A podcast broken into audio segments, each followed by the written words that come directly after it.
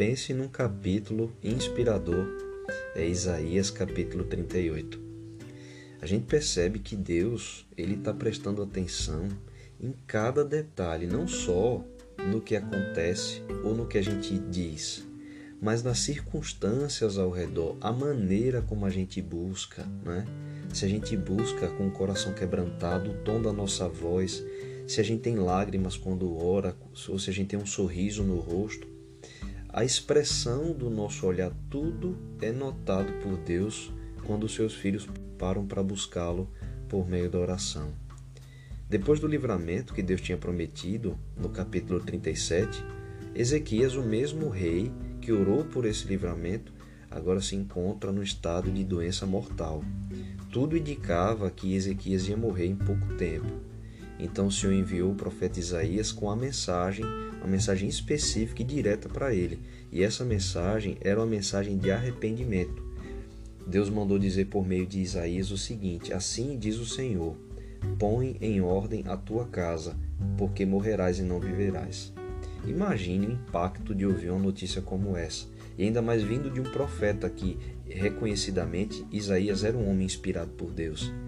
A gente vê Ezequias doente, e a gente sempre deseja uma mensagem de conforto ou de paz numa situação como essa, mas eis que em vez de uma mensagem boa, de ânimo, Isaías vem com uma mensagem verdadeira, mas uma mensagem muito triste. Deus que mandou dizer que ele morreria em breve.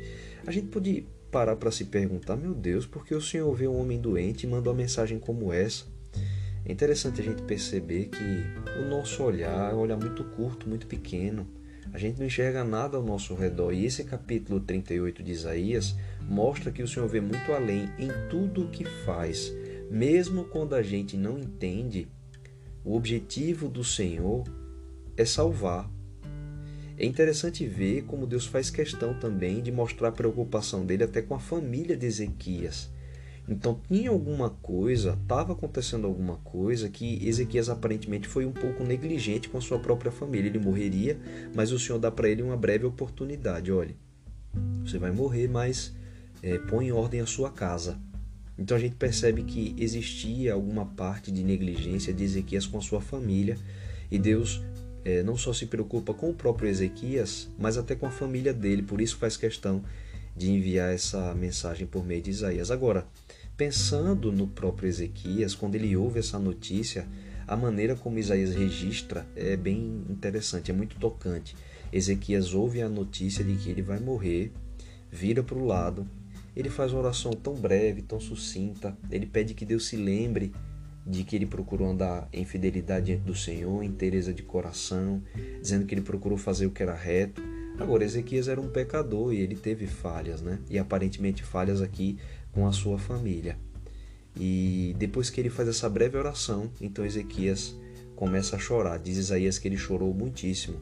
Isaías deve ter registrado, porque ele foi ele, né, que deu a notícia e viu a reação de Ezequias ali chorando depois de ouvir uma notícia tão grave e tão triste como essa.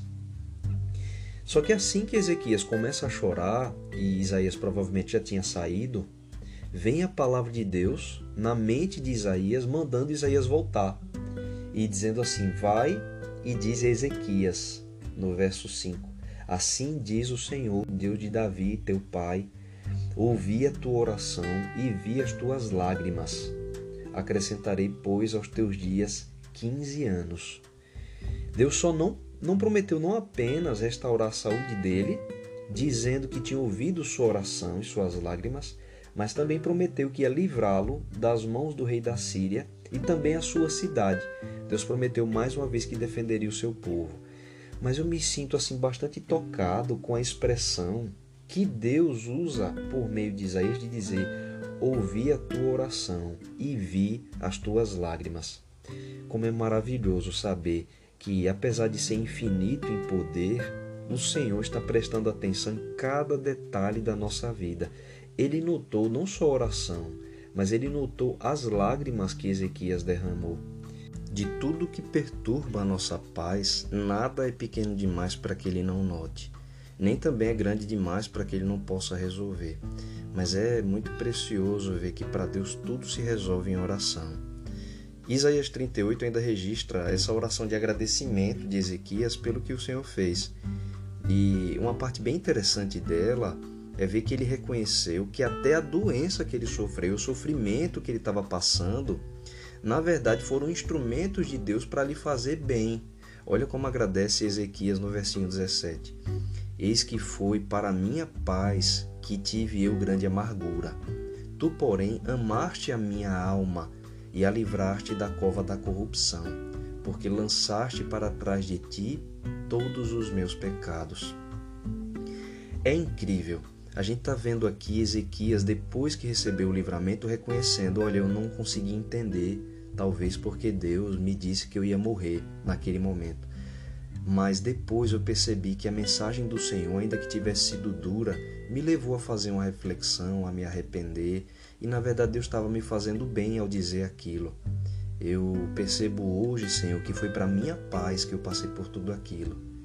Que o Senhor, na verdade, amou a minha alma e o Senhor queria me, me livrar.